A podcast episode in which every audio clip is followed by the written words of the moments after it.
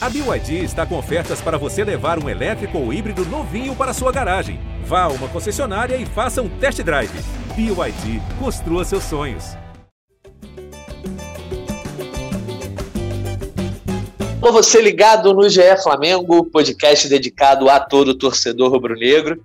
Crise na Gávea, amigo. É, mais uma edição aqui para falar de outro tropeço, outra derrota do Flamengo e derrota decisiva, impacto direto na temporada. O Flamengo perdeu por 3 a 0 para o Atlético Paranaense e foi eliminado nas semifinais da Copa do Brasil.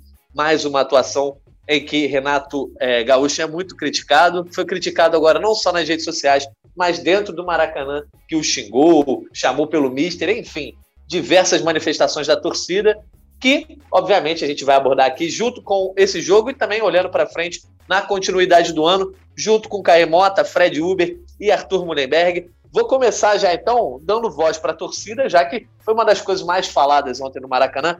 Arthur Mullenberg, não sei se você estava no Maracanã, mas mereceu ser xingado, Renato, mereceu inclusive ouvir o nome do ex com requintes de crueldade. Qual é a tua opinião depois desse 3 a 0 aí? Ressaca braba, né, Arthur? Fala, Jorge. A ressaca é grande, cara. E a torcida, como sempre, coberta de razão, né? O Renato está para ser xingado há muito tempo. Assim que a torcida voltou à arquibancada, ele teve que passar pela prova da Flamureta e não passou, né? A verdade é que ele não está apresentando nada de, de, trabalho, o trabalho dele está fraco. O pessoal reclama mesmo e chamar pelo Mister é uma, é uma sinceridade da torcida, cara. A torcida sente saudade do Mister, do jeito do Mister trabalhar. Renato nunca conseguiu chegar perto. E outra, porra, foi uma vergonha, meu irmão. Principalmente o finalzinho com a entrega do cargo e recusa do Flamengo em demitir. A gente está vendo que o ano está indo embora, a gente dificilmente vai conseguir se criar com esse time, com essa mentalidade no sábado contra o Atlético, o que vai significar o fim das esperanças do Enia. Então só vai sobrar Libertadores, pai. O Renato, eu acho que ele está demissionário. Pois é, o, o, o, Arthur citou aí essa entrega do cargo por parte do Renato, então vou chamar Caemota, que foi o primeiro a trazer esse relato aí dos bastidores logo após essa derrota. Caê, seja bem-vindo, cara. Ontem eu estava ali naquela coisa de ficar vendo mesa redonda, estava sem sono, abri o Twitter e você estava lá, é, tinha acabado de publicar a matéria de que o Renato Gaúcho entregou o cargo, mas foi demovido da ideia. Então traz esse bastidor pra gente aí, Caê, em mais uma edição de podcast para falar sobre crise, né?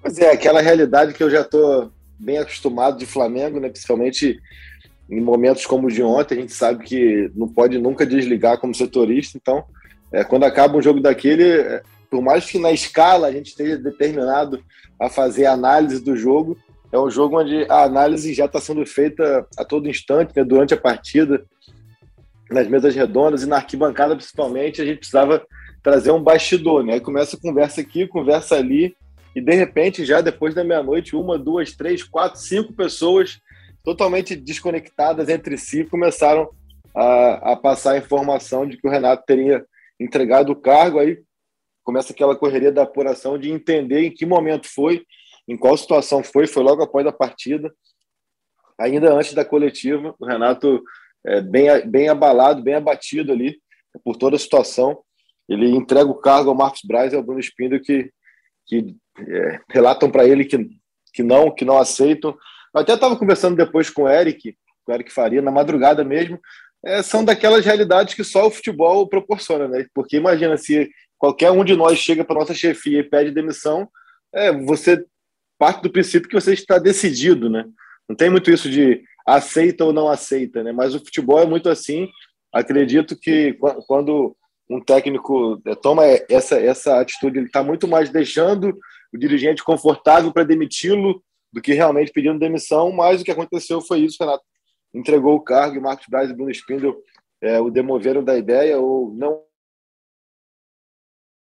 Depois teve aquele, aquela corrente no vestiário onde os dois é, reforçaram que só quem estava ali naquele ambiente era capaz de tirar o Flamengo dessa situação passando ali uma quase que uma mensagem para quem vem de fora, seja torcida, mas principalmente diretoria, né? Começa aquela gritaria no ouvido e também tentando dar, dar uma força para o Renato é, diante do grupo, nos bastidores, mas a realidade é que a situação está longe de estar confortável, está longe de estar leve ali nos bastidores do ninho, é, não só pela performance, mas também pela, pelo que consideram a ausência de conteúdo nas atividades, no treinamento, um pouco daquele comportamento que no, no início é até é, elogiado e aceitável, mas que com o passar do tempo, principalmente com os resultados ruins, começa a gerar incômodo, mas essa é a realidade é, do Flamengo. O Arthur até falou da questão do Mister aí, eu acho que o grito do Mister naquele momento, ele tem como objetivo muito mais afetar o Renato do que elogiar o Mister. O desejo é muito mais impactar no Renato, porque um retorno do Mister hoje é quase que utópico, né? Mas é muito mais para cutucar o ego do Renato e surtir o efeito, porque é, incomoda muito mais do que um xingamento, né? O puro e simples xingamento, porque aí sabe-se que, é, que é mesmo uma ofensa, aquele momento de desabafo. Quando, quando clama pelo Mister, é muito mais pelo impacto que é. Pois é, eu vou chamar então o Fred Uber. O Fred Uber, você me relatou que está voltando de férias hoje, então seja bem-vindo de volta aí ao GE Flamengo. E você está chegando justamente num momento que não tem nem como dar aquele migué no primeiro dia de férias, né? Já tem que cair dentro, porque o noticiário promete para os próximos dias. Seja bem-vindo, Fred. Fala, Natan, Arthur, Caê, a galera que acompanha a gente. Pô, que dia para voltar de férias, né? Que a gente quer ser um, um episódio muito mais alegre, mas é, como tem sido aí na, nos últimos quatro jogos, Flamengo sem vencer. É, cenário bastante complicado. O Arthur falando bastante do Renato aí. Acho que o que está segurando ele aí, e a diretoria ainda é essa proximidade da Libertadores. Se não tivesse tão próximo, acho que poderia ter um, ainda mais esse jogo com o Atlético aí poderia ter ser uma final realmente, ou, vida ou morte para o Renato também. É realmente muito, é, muito complicado esse cenário para o Flamengo. O Flamengo repertório é, baixíssimo. Se vê nos últimos jogos, o, basicamente o Flamengo é bola no Michael e o Michael tentando fazer jogadas individuais, é, é, chuveirinho na área, quantidade enorme de, de bolas levantadas na área. O Flamengo consagrou a defesa do, do Atlético Paranaense nesses dois jogos. Realmente tem, que, que seja para o Flamengo assim uma é, um marco na temporada porque acabou, acabou a margem de erro já acabou e para salvar essa temporada que prometia aí ser, ser de, de muitos títulos, é o Flamengo tem, um, tem que ter um alerta enorme né, em todos os setores do departamento de futebol é, para que o, o, ano não seja um, uma tragédia total. Pois é, você que está ouvindo aí o GE Flamengo, pode estar ouvindo tanto no site como qualquer dos agregadores, se você olhar o histórico aí dos episódios anteriores, é, é, just, justamente nessa sequência de quatro jogos sem vitória, a gente está sempre falando sobre o trabalho do Renato, né? É sempre a fotinho do Renato, um título voltado para o Renato. Não tem como ser diferente nessa edição, principalmente agora nesse começo, que a gente vai analisar de novo o trabalho dele, porque, assim, é normal que haja mudança de opinião com relação ao trabalho do Renato. Falo em primeira pessoa, falo por mim mesmo, porque inicialmente eu era contrário à vinda do Renato, não achava uma boa escolha. Depois me rendi achando que ele poderia ser um cara resultadista, né? De encontrar as soluções para fazer o Flamengo disputar os títulos. Mas agora, diante de um, um sarrafo que ele mesmo coloca para ele, né? O Renato gosta de falar: não jogamos bem, mas vencemos. Ele gosta de ter uma análise resultadista sobre o seu trabalho, é difícil não ter esse julgamento agora. O Renato foi trazido para conquistar três títulos, ou pelo menos brigar pelos três, está fora de uma das competições, virtualmente é, com quase eliminado ou com poucas chances no Campeonato Brasileiro, e jogando basicamente de ouro no dia 27 de novembro. Arthur Mullenberg, você também é, não era renatista antes da contratação dele, e aí parece que a gente não tem personalidade de ficar mudando de opinião, mas o próprio Renato acaba trazendo isso para ele quando ele diz que o que tem que ser analisado é o resultado e não o futebol, certo? Concordo com você, cara. E também é o seguinte: eu não tenho mais é, pretensão de querer passar por alguém que não seja resultadista. Eu sou resultadista, pô, torço para o meu time ganhar tudo. Eu, não, eu sempre fui contra o Renato. Ele chegou, começou a ganhar, como é que eu vou ficar contra o cara? Tem que ficar apoiando. Só queria fazer aqui um lembrete importante, cara. Estou muito feliz com a volta do Fred, porque depois que ele entrou de férias, meu irmão, o Flamengo só se ferrou. Quem sabe a volta de Fred Uber agora não marca uma mudança nessa, nessa etapa horrível que a gente está passando. Pô, queria ter esse poder. Meu. vai ser o talismã da torcida rubro-negra. Então já vou passar a bola para o Fred de novo.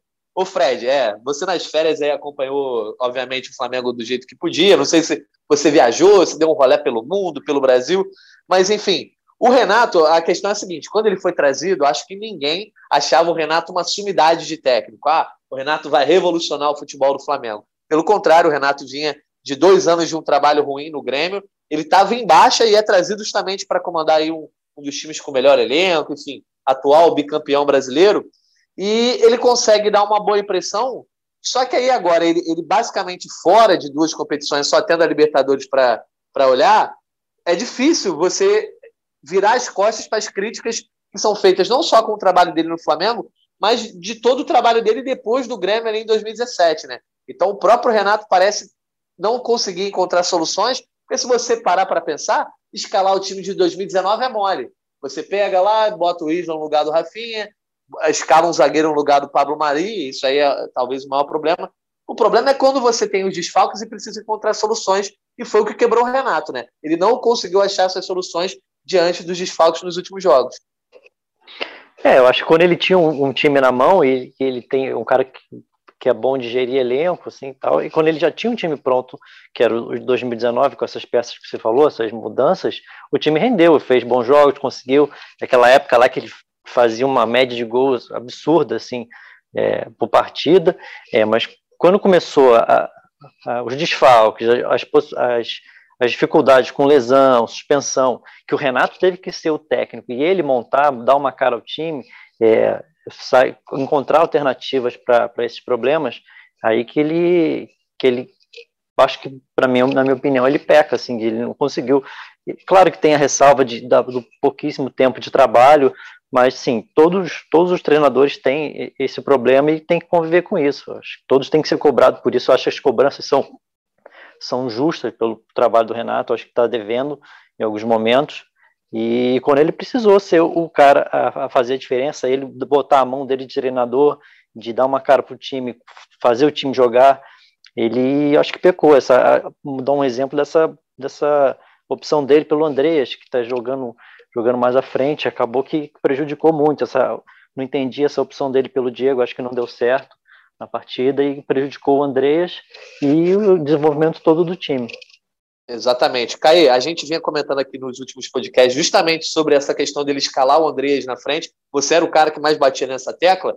E aí, justamente na hora que o Renato teve mais problemas com lesões, é, convocações, etc, etc, foi a hora que também ele encontrou os times que mais deram desafio para ele.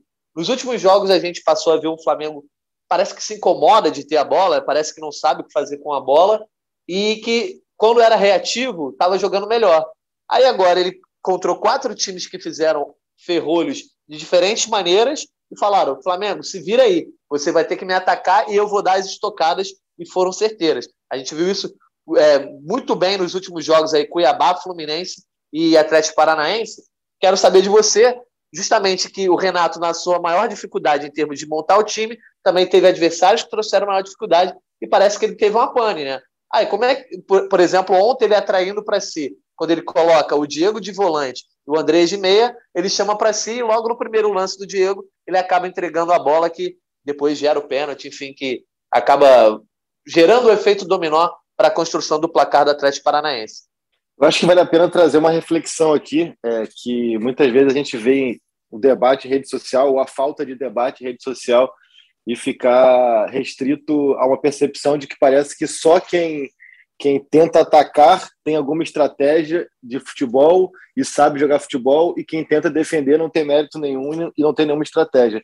E essa sequência que você citou de Cuiabá, Atlético, Fluminense e Atlético mostra o contrário. Né? O futebol é um jogo. Em todo jogo tu precisa de, de estratégia, seja jogo de baralho, seja no War, seja para você jogar peteca, ping-pong, a estratégia é fundamental. Estratégia passa por você conhecer e entender o seu adversário. E o Flamengo se tornou um adversário fácil de ser lido. É, os, os, os, times adversários sabem que se tornou um time que apresenta poucas alternativas, pouca, poucas variações de criação no setor ofensivo e dá muitos espaços defensivamente. E foi o que o Atlético executou, assim como o Fluminense, com perfeição. Se defendeu bem, deixou a bola com o Flamengo e utilizou uma, uma incapacidade de criar e uma desorganização defensiva por conta dessa incapacidade para atacar em contra-ataque. Então, assim, foi uma, uma, estratégia até simples, mas bem montada e bem executada pelo, pelo Atlético. Então, assim, eu até recebi ontem uma mensagem de um torcedor dizendo assim: ah, poxa, mas o Atlético é, deu cinco finalizações, três no gol e três gols. Isso não é normal, isso não pode ser assim. Eu falei, muito pelo contrário, isso é normal, isso é assim, porque o Atlético ele, ele finalizou cinco vezes e três no gol, mas de maneira onde o Flamengo estava totalmente aberto. Então ele chegou em muito mais condição de finalizar com qualidade do que o Flamengo nas 25, 30 vezes. Porque também é um número maquiado, é um número que, que é, é, indica um volume de jogo que não foi bem assim. Foram 45 cruzamentos na área, foram várias bolas aéreas ali que, que no escanteio que o Léo Pereira cabeceia para fora, outro que ele, ele mesmo dá, dá um voleio, um voleio para fora, uma jogada individual que é mérito total do Michael. Então, assim, de jogada trabalhada e tramada mesmo, que me vem à cabeça agora é apenas a que o Isla faz a, a ultrapassagem com o Ribeiro, devolve, e o Ribeiro para o Bruno Henrique dá de voleio, e uma outra que o Isla também vai ao fundo e rola para o Andrés Pereira, as duas no primeiro tempo. De resto, foi muito mais um volume que é proporcionado por um Atlético que chama o Flamengo para usar o campo nas costas do Flamengo. E um Flamengo que, quando tem, tinha muito a bola, se desorganizava defensivamente, porque tinha bola, não tinha espaço, não tinha o que fazer. O, o, o que, que acontecia? Rodrigo Caio avançava, Léo Pereira avançava, todo mundo avançava. Foram três contra-ataques no primeiro tempo que ficou o Felipe Luiz contra 25 adversários, cara. O lance do gol é assim mesmo.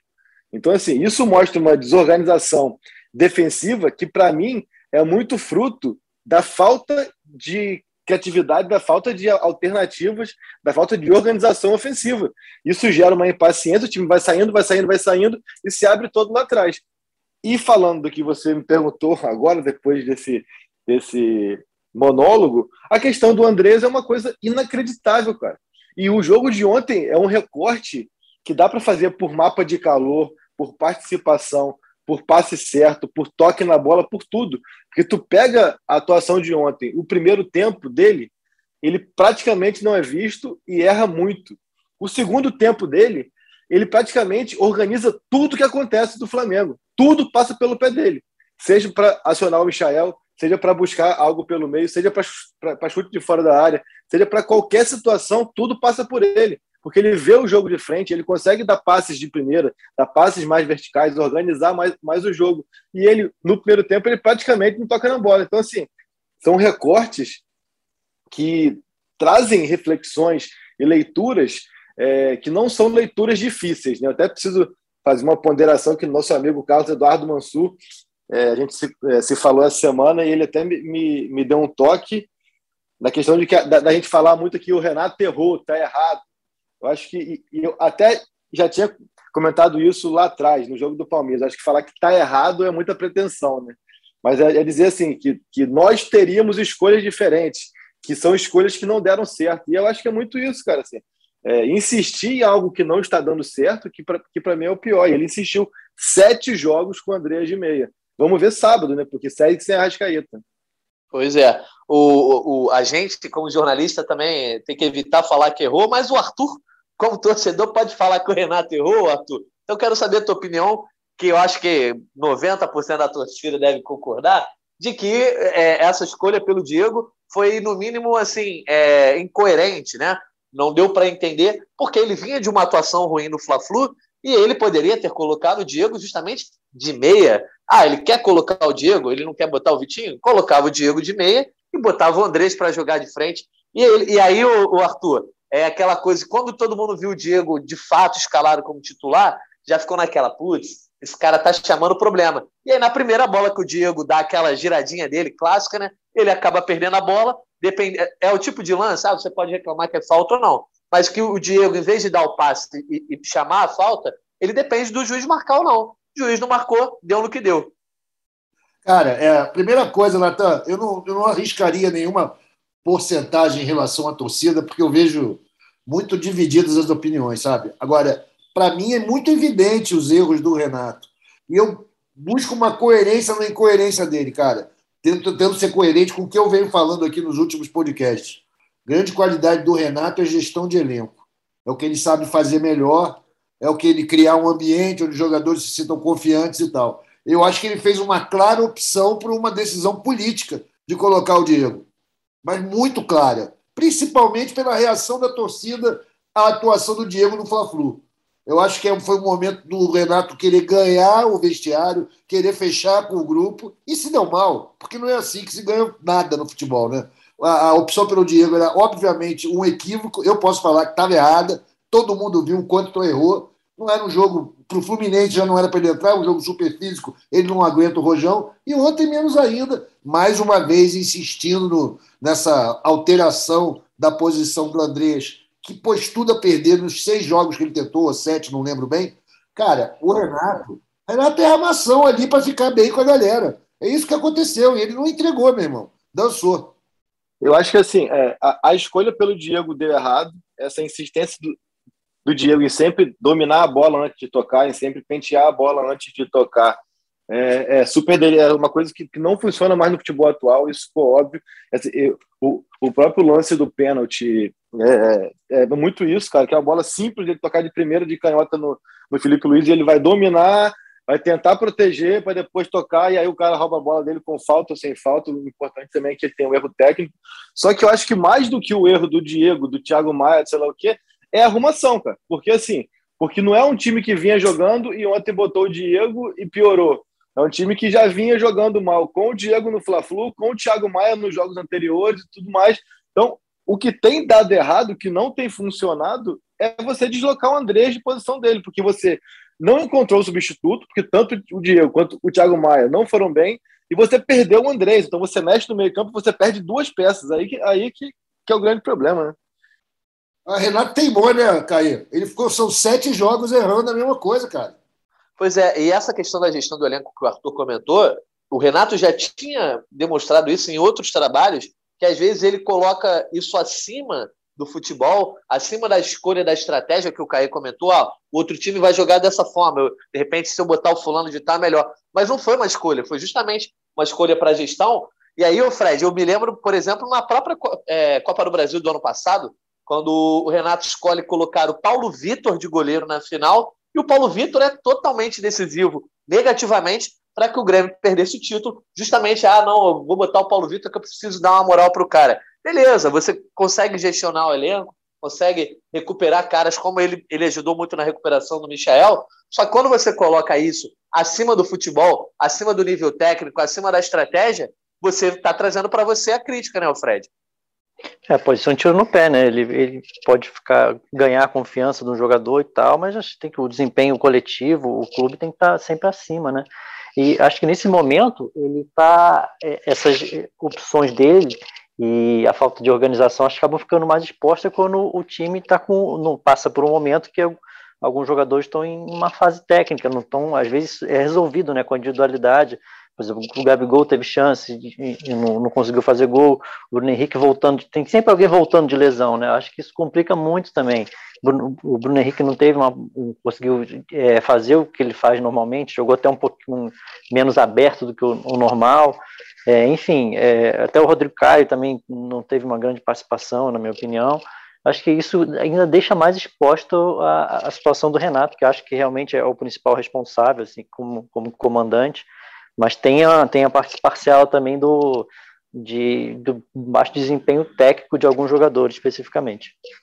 É, o Caí, vamos falar sobre então é, a questão psicológica também, a questão da postura, porque a gente já falou um pouco sobre tática, a gente pode falar mais, mas se você analisar, tá rolando um certo desespero do time. Quando o Flamengo leva um gol, ele passa a não confiar mais em si, parece que é um desespero, inclusive defensivamente. Você citou aí o lance que o Felipe Luiz diversas vezes é, ficou sozinho. Cara, um dos contra-ataques, que inclusive é o que não sai gol, né? Que o Atlético chega a ficar cara a cara ali, mas é, na reta final da jogada, o próprio Felipe Luiz faz uma, inter, uma interceptação. O Rodrigo cai, tá no meio, o Léo Pereira tá no círculo central, o Arão volta correndo com o Felipe Luiz.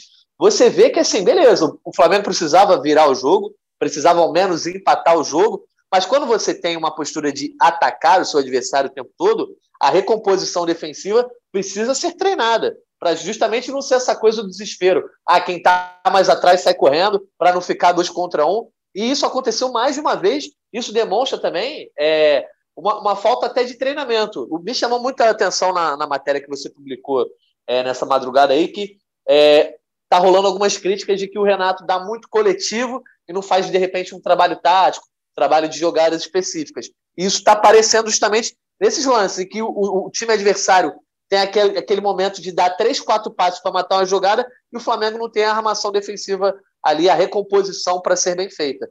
Cara, exato. Assim, eu acho que quando a gente é, relata tantos jogadores com atuações abaixo individualmente, quando a gente relata tantos erros ofensivos e defensivos, aí que eu acho que fica mais palpável de identificar que o time está mal treinado, está mal organizado. Né? Esse é o grande ponto, eu acho, nesse momento. Porque se fosse, ah, o Ribeiro voltou mal da seleção, mas o resto do time está bem. Ah, o Gabigol e o Bruno voltaram mal de lesão, mas o resto do time está bem. Você consegue é, é, individualizar mal, mas quando está mais. Agora, mas quando está todo mundo mal, eu acho que isso mostra mesmo que a engrenagem está mal. Então, acho que passa muito por isso. Mais do que o psicológico por sair atrás, pela pressão de um jogo e tudo mais, acho que é um psicológico por não ver alternativas, por ter a bola e tentar triangular pela direita, triangular pela esquerda, tentar espaços e não ter alternativa, que é o que faz um time ser bem treinado. Quando o time ele, ele é bem treinado, ele sabe o que fazer, ele pode tomar um a 0, 2, 3, que ele vai dizendo, calma aí, vamos primeiro organizar, vamos fazer um gol para depois buscar o segundo, para depois buscar o terceiro. O Flamengo ontem é aquele tipo caso de que quer fazer o terceiro, que é a virada, antes de sequer fazer um a dois, entendeu? Então é muito isso assim, cara. E acaba que ficando tudo muito muito no bumba meu boi. Assim, falta organização, falta organização no sentido de saber o que fazer, de saber que as coisas vão dar certo, mesmo que você tenha sofrido um gol no contra-ataque ou um pênalti que era inesperado, tudo mais. Então acho que é, é essa a questão. E aí vai, vai virando uma reação em cadeia, como o Arthur fala, de que assim as coisas não vão dando certo, você erra o primeiro passo, perde a confiança, erra o segundo passo, também perde, as coisas passam a dar errado e você fica sem saber o que fazer para encontrar alternativa, né?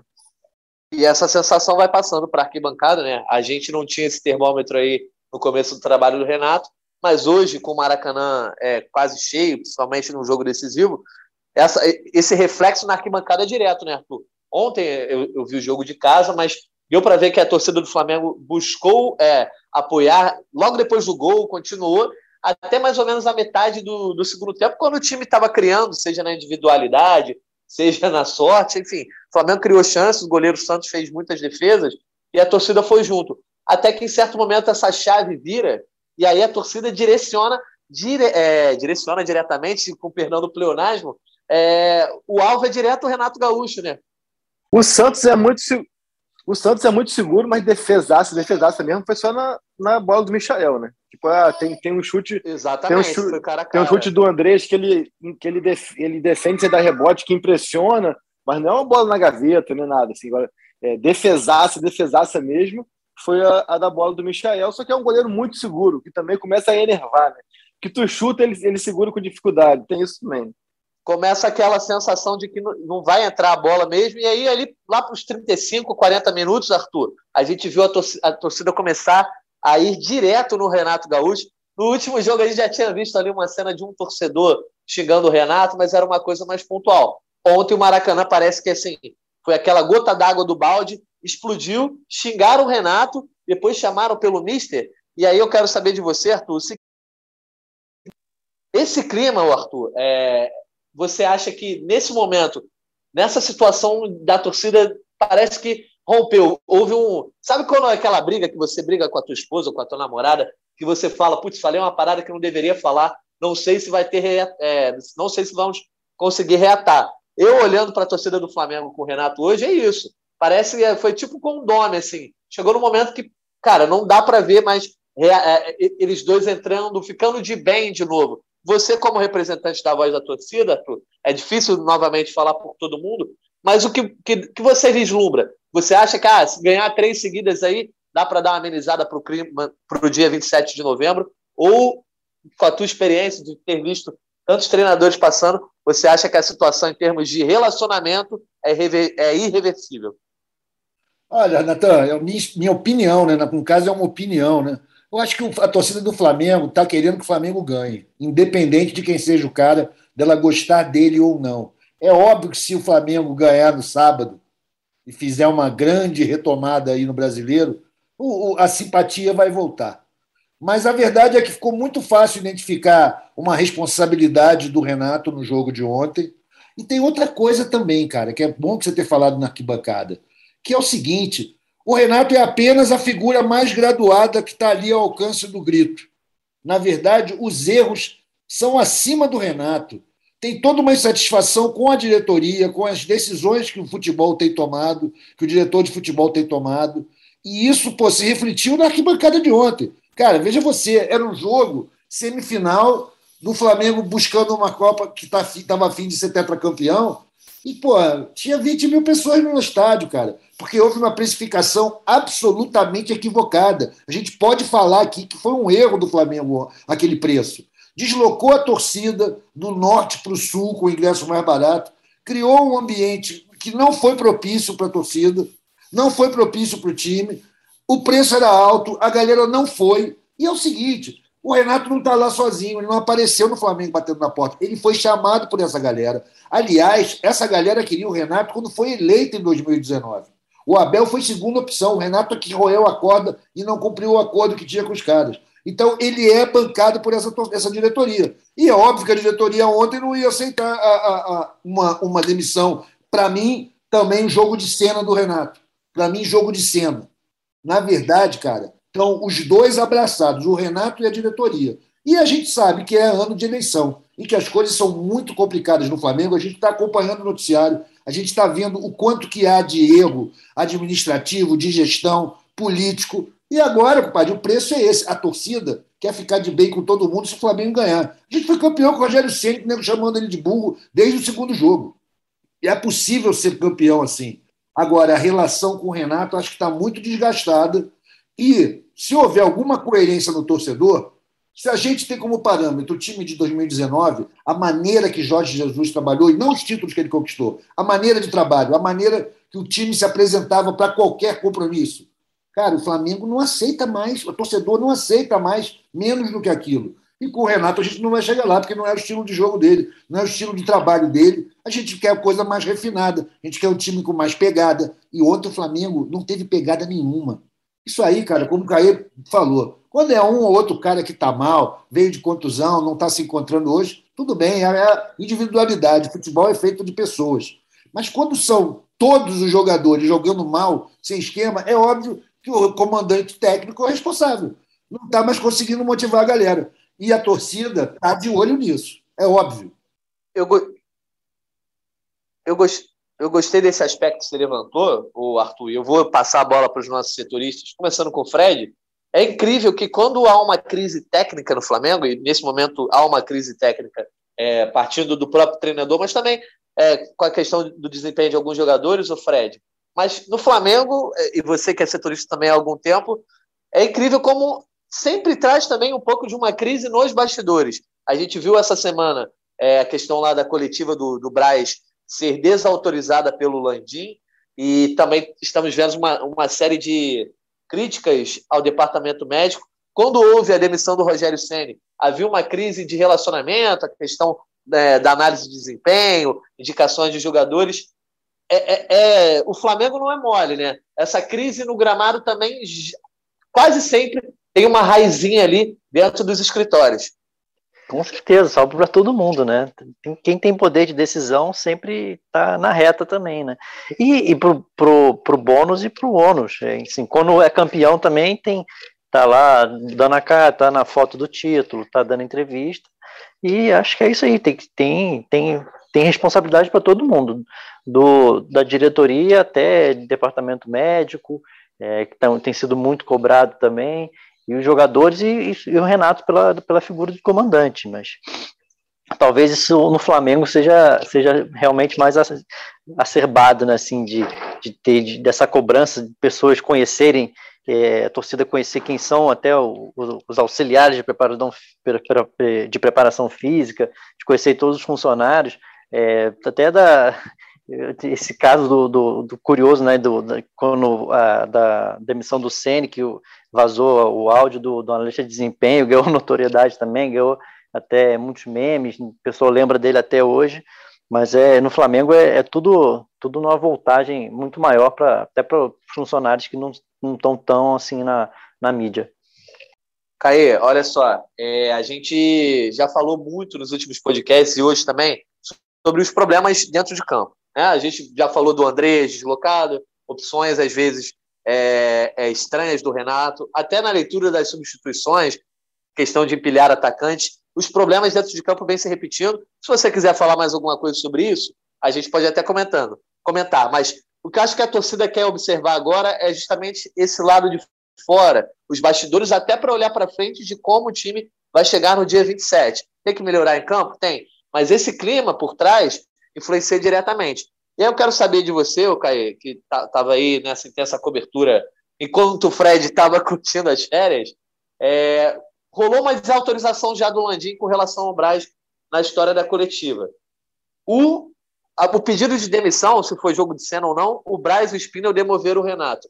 Você acha que pode haver uma divisão de opiniões com relação à permanência do Renato até a final da Copa Libertadores? Como é que você enxerga nesse momento o respaldo do Renato? Se é uma unanimidade na diretoria ou se há também uma divisão de opiniões? Porque sempre.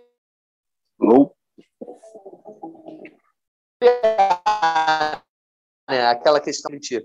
Picotou para mim aqui o finalzinho, Natan. Não, é, eu só perguntei se, sempre há aquela questão de que ah, alguns acham que tem que manter, alguns acham que tem que demitir. Mas da galera que manda ali, Landim, o lucro do futebol, você acha que há um respaldo unânime ao Renato Gaúcho? Não, uma questão, assim, sendo bem objetiva, assim, quem bate o martelo é o Marcos Braz, né? mais até do que o Bruno Spindel, que é a única pessoa que tem o poder de vir por cima do Marcos e, de, e falar demite ou não demite é o Landim, né? É, seja para, se um quiser demitir o outro e o Landim falar que não, ou seja para se não quiser e o Landim falar que sim. Então, passa muito por isso, assim, porque o Flamengo tem muitas vozes dentro do Flamengo, né? É um clube que passa por duas sedes, então é muito VP, é muito dirigente, então que tem muita gente que até é, se passa no equilíbrio, em rede social e tudo, e manifesta situações, isso existe, assim. Agora, eu acho que passa muito é, pelo que o Braz vai ter ali como gestão e pelo que o Landim vai acatar ou não, né? Vai, vai dar a ordem de cima contrária ou não, como foi na coletiva. Na coletiva, nada mais foi do que o Landim achar que era uma hora dele, como mandatário, tomar uma decisão. Ele estava no meio da, da, reunião da Comebol, quando a, quando a coletiva foi marcada, ficou sabendo só depois, questionou o porquê e disse: ah, diante desse cenário aqui, não tem por que ter a coletiva, pode cancelar. E é uma ordem super hierárquica mesmo, superior, que falou: não, acabou, acabou. Então, acho que passa muito por isso. Só que quando chega esse cenário do técnico entregar o cargo e tudo mais, e por mais que seja jogo de cena ou não, porque a gente falou até que mais cedo que só no futebol que existe isso, né? Porque em qualquer área de atuação, quando você quer se demitir, você se demite pronto. Só que cria um cenário de pressão e de last chance para sábado, para mim, muito claro, cara. Porque, assim, se entregou o cargo ontem, caso as coisas não aconteçam como esperado no sábado, uma reação, uma vitória, uma volta para a briga no Brasileirão, vai criar de novo aquele clima de torcida cobrando, de torcida xingando, de impaciência, de que não dá mais e tudo mais. E aí eu acho que fica muito difícil de, de sustentar, principalmente por conta desse movimento de ontem. Acho que se por acaso não tem isso de entregar o cargo, voltar atrás e essas coisas, eu acho que uma derrota no sábado poderia até ser muito melhor digerida pelo Flamengo como gestão, pela torcida e pelo Renato. Mas como houve esse, esse episódio de entrega de cargo ontem, de voltar atrás, é, o, a história do futebol mostra que neste cenário a partida seguinte, se não for uma mudança de rumo positiva, ela vai indicar para uma mudança de rumo é, de, de, de, troca de comando. Isso aqui, pelo menos, é, é, o que a gente conhece do futebol de, desde muito antes de eu ser setorista. Né? Então fica essa, essa reflexão. Mas falando de futebol de maneira geral, eu não acho que qualquer questão comportamental interfira dentro de campo. Não acho que, por exemplo, a, a coletiva ou não coletiva do Braz interfira na, no rendimento dos jogadores. Mas uma coisa que tem sido questionada há muito tempo no Flamengo é a qualidade dos profissionais que estão no clube, assim, cara. É um clube que passa por questionamentos bem grandes de departamento médico, departamento de análise de desempenho, preparação física, são vários setores que passaram por mudanças de profissionais ao longo dos últimos anos também e não consegue ter um equilíbrio onde de dentro para dentro, nem de fora com campanhas em redes sociais, mas de dentro para dentro se olha e fala esse profissional é de excelência, esse é de excelência, esse é de excelência. tem sempre um questionamento ali de que alguém está ali porque é a bola de segurança de um diretor que quer, quer, quer ter um informante, porque é amigo de A, de B, de C. E aí te, teve aquele grande oásis de 12 meses que foi do Jesus, que foi um cara que chegava e dominava tudo. Ele, além de trazer a equipe dele, ele conseguiu tirar alguns funcionários que ele não achava do nível do Flamengo. Então, ele fez uma limpa, colocou gente boa e, e ainda se metia em muitas outras áreas. Então, assim, foi realmente um período onde ele foi muito mais do que um grande técnico. Ele foi um grande gestor do departamento. Porque o Flamengo. Pré... Nisso daí, Caê, tem um lance, desculpa te interromper, mas é que é importante a gente ressaltar que a grande falha do Flamengo em relação ao que o Jorge Jesus fez, ele realmente foi um manager mesmo, como é o técnico europeu, né? É que a gente não tinha nenhum mecanismo de transmissão desse conhecimento. Na hora que ele foi embora e levou a galera, a gente ficou a neném. Esse erro o Flamengo não podia cometer de novo. Tem que manter uma comissão técnica permanente com o nego bom. É isso. Exatamente, porque assim, a comissão técnica permanente ela existia. Quando eu falei ali de que o Jesus tirou, dois dos que estão lá hoje, o Marcelo Fera e o Alexandre Sanz, é, o Jesus que virou e falou: não, não, não, esses aqui não vão ficar aqui não. E ficaram os dois em casa, entendeu? Os dois ficaram em casa por um ano como funcionários, porque o Mister tirou. E assim, mas sem querer personificar para não criar também assim qualquer tipo de caça às bruxas aos dois, assim, né? É, que, que, que, não é o objetivo aqui. Mas isso passa por vários setores. É um clube que, na gestão Landim, passou por reformulações gigantescas no departamento médico de preparação física, de análise de desempenho e vários outros, cara. Então, assim, eu acho que falta o Flamengo, e fica essa reflexão para a próxima gestão, seja do Landim ou não, a tendência, pelo que a gente acompanha que seja, é de que o Flamengo precisa melhorar o seu quadro de profissionais. O, o Flamengo tem o melhor atacante do Brasil, tem um dos melhores goleiros do Brasil, tem um dos melhores volantes do Brasil, tem o melhor jogador do Brasil, na minha opinião, que é Arrascaeta. Mas não está nem perto de ter o melhor preparador físico, o melhor fisioterapeuta, o melhor médico, o melhor isso, o melhor aquilo. Então, assim, chega um momento onde é, é toda uma engrenagem, é todo um sistema. E isso precisa ser, ser pensado dentro do clube. Caê, deixa eu te fazer uma pergunta, talvez você ou o Fred possam responder. no sentido de pagamento, a gente está na primeira prateleira pagando salário de primeiro nível para esses caras ou estamos defasados em relação aos outros times? Longe, longe disso. Longe disso, e isso não é de hoje. Assim, até trazer aqui uma informação é que, se eu não me engano, o Diogo Dantas até trouxe algo nessa linha na, na terça-feira, mas é, é, houve um levantamento já, a, eu não consigo precisar se foi em 2018 ou 2019 mesmo. Acho que foi em 2019, quase certeza, mas posso confirmar isso para o próximo episódio.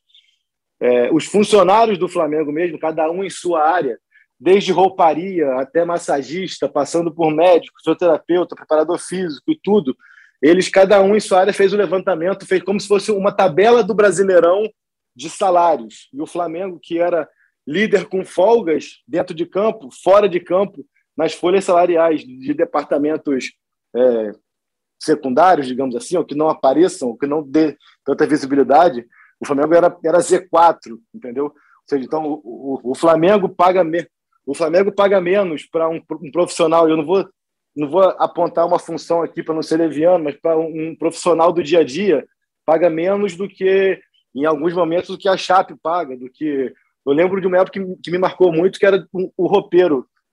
E chegou para mim assim, ah, o roupeiro do Criciúma recebe, recebia mais ou recebe mais do que o do Flamengo. Então são coisas que são bem assim, né? Então são profissionais que, que, que tratam de, de atletas que recebem até 100, 200 vezes mais do que ele. Aí isso, isso é complicado. Pois é, aí é nessas horas que a gente vê, né? Por que, mesmo com tanto, tantas estrelas, às vezes as coisas não estão tão no trilho, né? um fiozinho de cabelo que você puxa no Flamengo ali, que está aparecendo dentro de campo, às vezes traz né, a cabeleira toda escondida. Mas caminhando para a nossa reta final aqui, até porque o Caemota vai estar no Seleção Sport TV, a gente está gravando aqui no começo da tarde, final da manhã da quinta-feira. Então, se você está ouvindo a gente depois da participação do Caê, depois vai lá no Globoplay e, e, e vê o que ele falou no Seleção. Mas eu quero fazer aquela pergunta que tem sido feita para todo mundo nos grupos de WhatsApp, nas redes sociais. Se vocês tivessem o poder de decisão, vocês demitiriam, demitiriam é, Renato Gaúcho nesse momento? Esperariam um sábado? Ah, não, vamos até novembro, até a final da Libertadores, até o final da temporada com ele, e já olha por, para o ano que vem.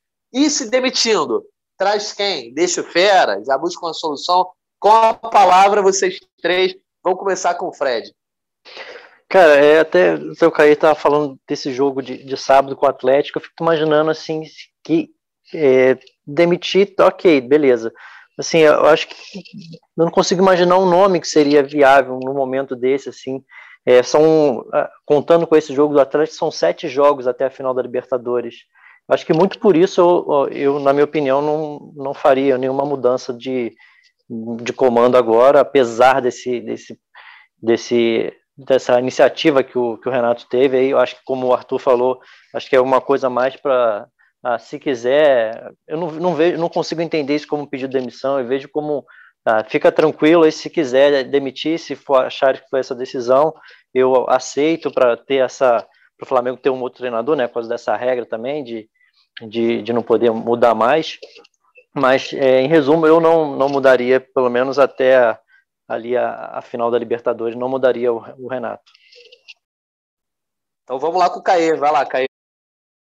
Cara, eu acho que para a nossa função, né, como repórter que está no dia a dia, que está cobrindo, dizer que, que faria ou não faria é delicado demais.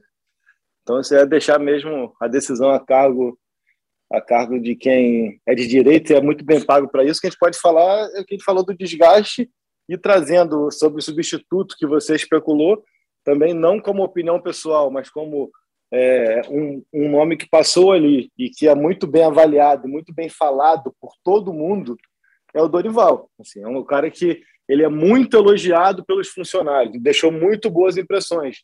Mas aí há vários fatores, o principal deles, o conflito com o Diego Alves, né? Menos pelo Diego Alves, né? Exatamente. Então, assim, então, é, essa é a questão, mas sobre a, o que, que devia fazer, na verdade, a gente está aqui para só acompanhar, né? É difícil dizer o que, que devia ser feito, né? E também só para pontuar um pouco do começo também, que a gente falou ah, de crítica e elogio, a gente a gente está aqui para falar do que acontece, né? Quando está bem a gente vai elogiar e quando está mal a gente vai vai criticar, né? A gente não é não é não é a, a, a gente não tem apego a nem a perseguição de estimação nem a defesa de estimação. A gente fala aqui do que está acontecendo. Se por, se por acaso o time ganhar dos três atletas agora em sequência e chegar depois para pegar a Chape, quatro vitórias seguidas, ficar a dois pontos do Atlético com performances que mereçam elogios, a gente vai elogiar. Ninguém está aqui para para escorraçar ninguém, né? não é nem nosso papel, mas também a gente não está aqui para profetizar, nem volta por cima, nem caos, né? É isso, é o analista, o analista que não muda de opinião não é analista, né? Ele, ele só quer ter razão, só quer dizer que avisou antes, né? Então, o Caê, você preferiu não, não dar a sua opinião assim nesse sentido de ah, o que faria? Vamos para o Arthur. Arthur, pode falar, Fred. Ô, Natan, antes do Arthur falar, acho que sim, é, é, que a gente percebe assim da torcida do Flamengo é que o desejo seria, até pela experiência ótima que teve com o Jorge Jesus, seria um, um treinador estrangeiro com grife. A torcida do Flamengo gosta de grife, não tem jeito, tá? tá, tá tem direito. É, mas o euro tá dificultando, né?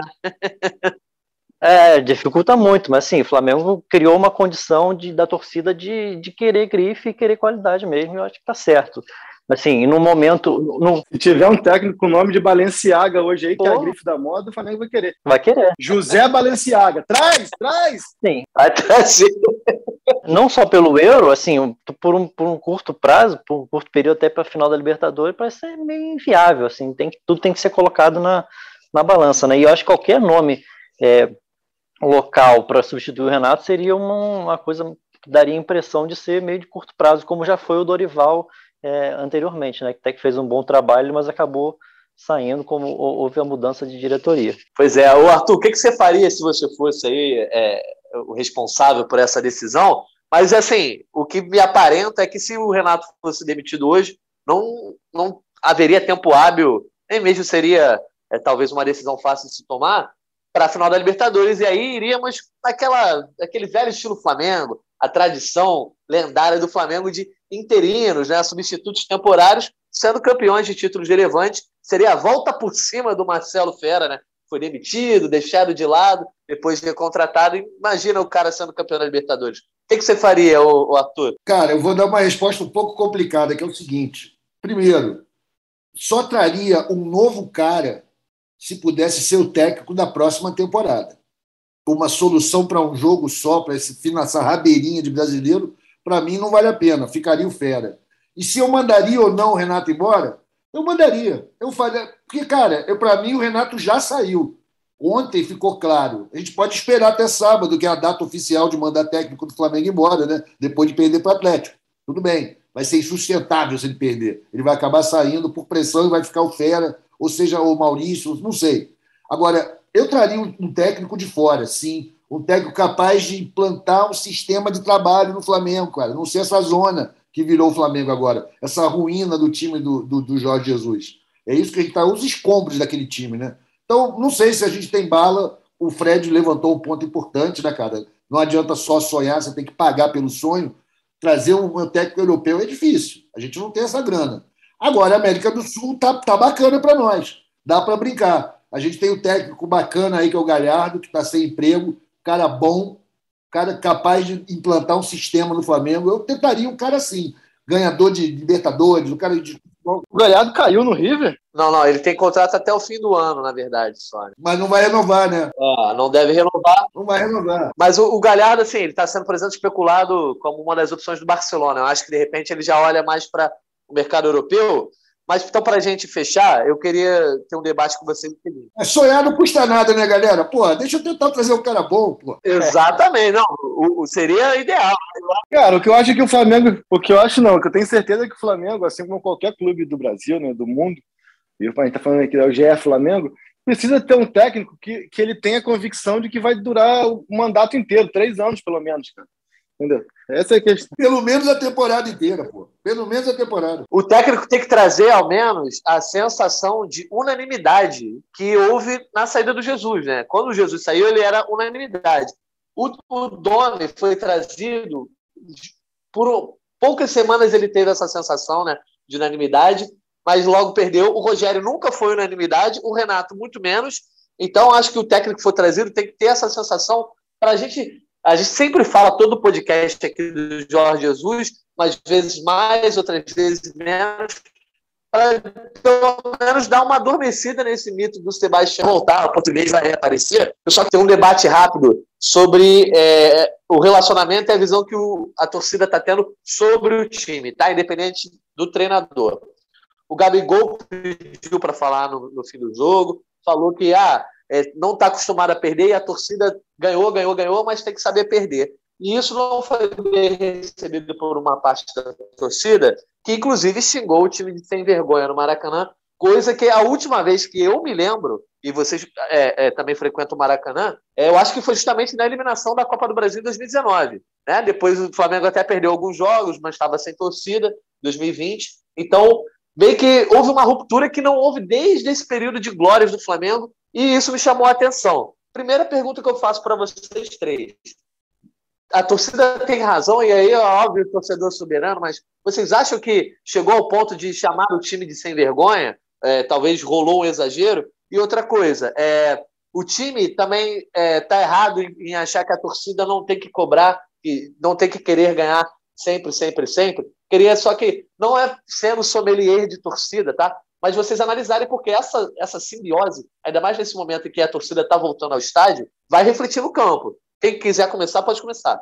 Ah, cara, eu acho que assim, a, a torcida é soberana. Você acha que se não partir para violência, qualquer coisa está valendo. Acho que é o cara que jogou um copo de cerveja na cara do Gabriel, aí já é um cara que perde a razão. Mas de resto, cara, eu respeito muito. Estou até falando aqui com um amigo da questão das duas meninas que foram no Fla-Flu e estão sendo atacadas em rede social desde sábado, que fizeram dancinha no TikTok no meio do jogo. Cara, tem que entender que o Maracanã e o Flamengo são pontos turísticos do Rio de Janeiro. Tem gente que vai ali mesmo, não é para torcer, é para tirar foto, é para viver a experiência e tudo mais.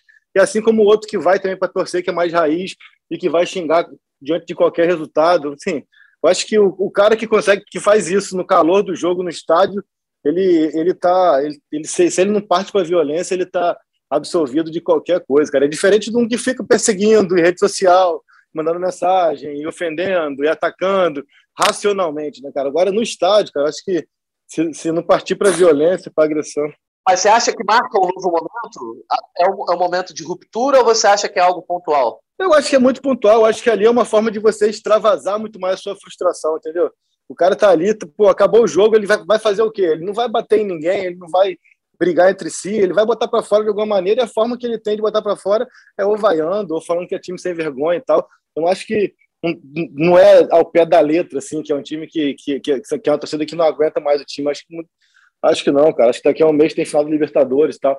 Eu vejo muito mais como um desabafo de momento, uma forma de você extravasar a tua frustração do que você querer ofender mesmo A ou B. O Natan, eu acho que, que esse grito aí de, time sem vergonha é muito desse que a gente falou do, da torcida ter gritado do, do, Mister pro Renato, uma tentativa de meio que mexer com os brios dos jogadores.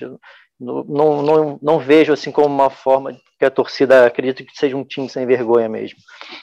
Até porque não demonstrou uma, uma postura assim de, de, de desleixo. Acho que é, houve houve luta e tal, acho que foi uma questão mais de estratégia, de desempenho esportivo mesmo ali, de, é, dentro de campo, que foi o que o Atlético acabou tendo uma estratégia melhor, foi mais eficiente, mas não nem vejo muito como a torcida achar que é um time sem vergonha, acho que é uma tentativa de, de mexer com os brios, ó, a temporada tá aí, tá, tá, tá numa reta final, tem que acordar, porque senão vai ser um, uma temporada trágica e, e o, o, time pode render muito mais do que está rendendo. Acho que foi muito mais nessa de puxar pelos brios do que como uma tentativa de hostilizar e achar que está tudo, tudo ruim. É, e tem o seguinte, né? Numa perspectiva histórica, galera, chamar o time de sem vergonha era muito mais comum antes de 19. Em 19 mesmo, o, o, o Natan falou sobre o jogo do Atlético, aquela semifinal, mas teve o jogo do Penharol, que também o Flamengo porra, foi super xingado, o Gabigol super xingado,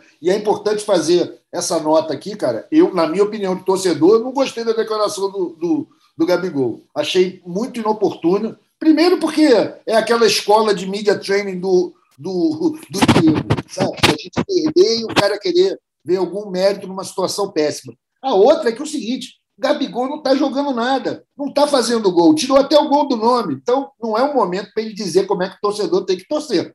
Não é por aí. E, pô, prometer que vai lutar e que estamos dentro, cara, pegou mal. Era melhor não ter falado nada. É legal botar a cara, acho totalmente errado alguém jogar um tacar um copo de chope nele. Ele é o nosso jogador, a gente gosta dele, ele é ídolo, tem serviço prestado. Agora, podia ter se poupado desse constrangimento, dessa declaração totalmente mas tu achou que ele quis ser, que, quis ser sommelier de torcida? Não achei, não, cara. Achei que ele quis botar a cara. Eu acho que ele, ele fez meio que assim, meu irmão, a gente tá, tá devendo mesmo e a gente tem que voltar a dar alegria. Eu não, eu não achei que ele, que ele foi ali como revol, revol, revoltado, pela, revoltado pelas críticas, não. É, eu, eu acho que a parte que pegou, Caê. Quando o cara fica falando a gente já ganhou muito, não sei, não gostei, não, cara. Me pegou mal a parte que pegou para a torcida foi muito a questão do tem que saber perder. Né? Se tem que saber perder aí, Caí, que eu acho que a torcida falou, mas como é que tem que saber perder? Não, a gente é o Flamengo, a gente não tem que saber perder. É, isso é o beijo da morte, né? Falar que o Flamengo tem que saber perder é o Márcio Araújo dizendo que.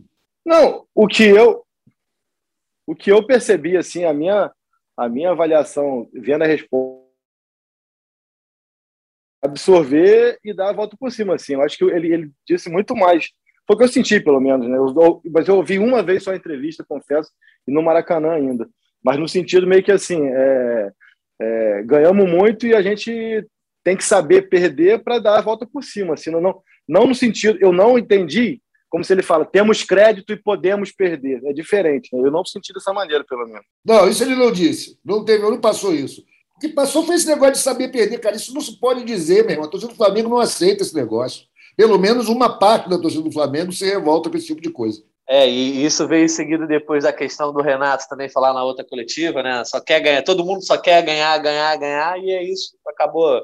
Por isso que eu também levantei esse debate aqui, não para ser família de torcida, mas para gente analisar esse relacionamento, que eu acho que é, é, é o que vai pesar muito nesse momento, até para a continuidade do Renato é, para análise da diretoria. Fechando então a nossa edição aqui, agradecendo a participação de todo mundo, as considerações finais eu vou levantar sobre o jogo de sábado. O Flamengo enfrenta o Atlético, Atlético Mineiro é, no Maracanã, tendo a chance aí de, de repente, no confronto direto, tirar três pontos. Ainda assim, ficaria numa distância é, considerável, com dois jogos a serem realizados.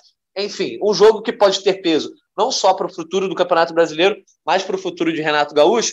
E aí, já agradecendo a tua participação, Arthur, o que, que você quer ver no sábado? Quer ver o time raçudo ou você quer ver qualidade de futebol? Porque é um desafio, talvez, dos maiores da temporada, enfrentar esse Galo que está aí em duas frentes e podendo ser campeão brasileiro. Então, Natan, eu gostaria que o Flamengo jogasse futebol de primeiríssima qualidade. Agora, entre o que eu gostaria de ver e o que eu acho possível de acontecer, eu opto por, pela raça. Eu acho que está na hora, pelo menos no meu entendimento agora, torcer para mim é torcer pelo, pela, pela volta da raça rubro-negra, o amor à camisa, o, tudo pelo impossível. São Judas Tadeu, aliás, hoje é dia dele, parabéns aí para quem for devoto. Cara, é torcer para voltar o velho Flamengo. Como eu disse lá no meu vídeo, ontem na voz da torcida, torcer pelo patrimônio material. É o que a gente tem de mais forte, é a força do manto, é a torcida no gogó, não sei como é que vai ser a, a, a presença do público, mas é o que a gente tem, cara. Não espero que se reencontre o futebol do nada. Não vai acontecer por acaso. Né? Então, pelo menos que nego venha com a raça, com sangue no olho, que dê tudo, é o jogo da vida do Flamengo. Olha que vergonha. Vamos jogar contra o Atlético precisando do resultado. É isso. Vamos torcer. Tamo junto. Valeu, Arthur. Obrigado.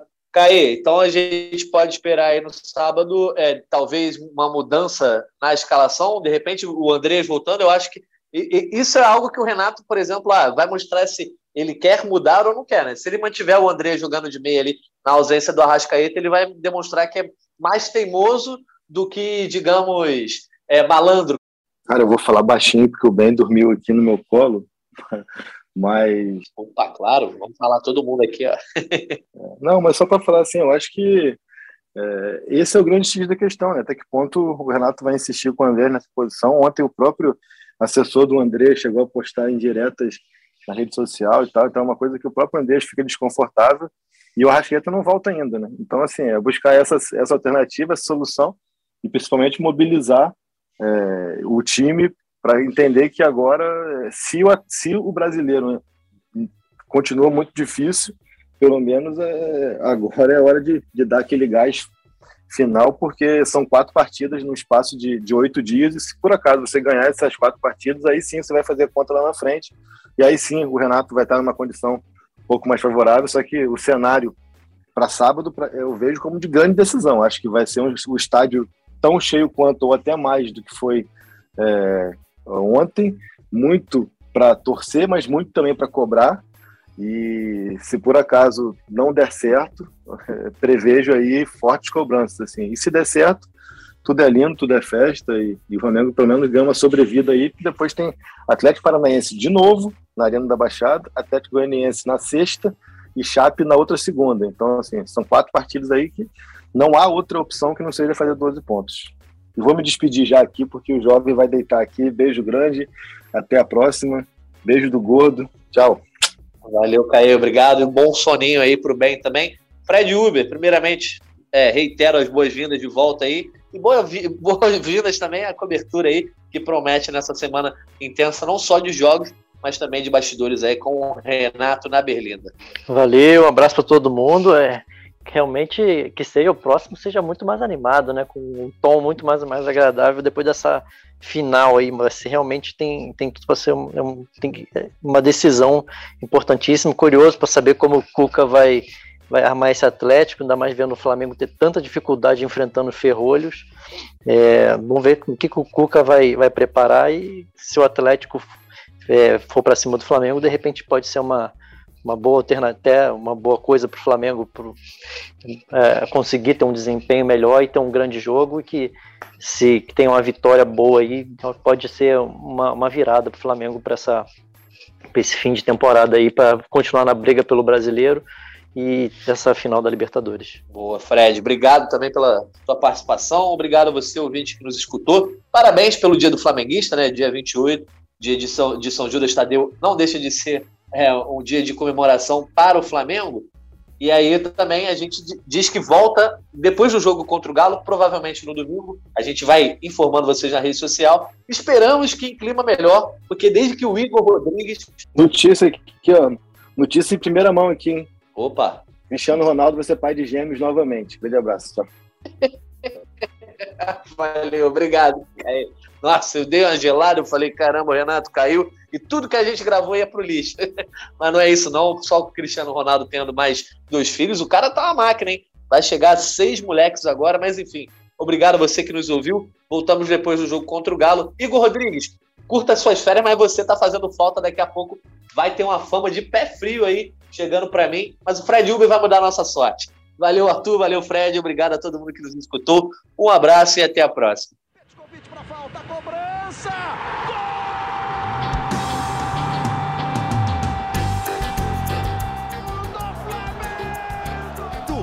rubro-negro, da nação, é o GE Flamengo.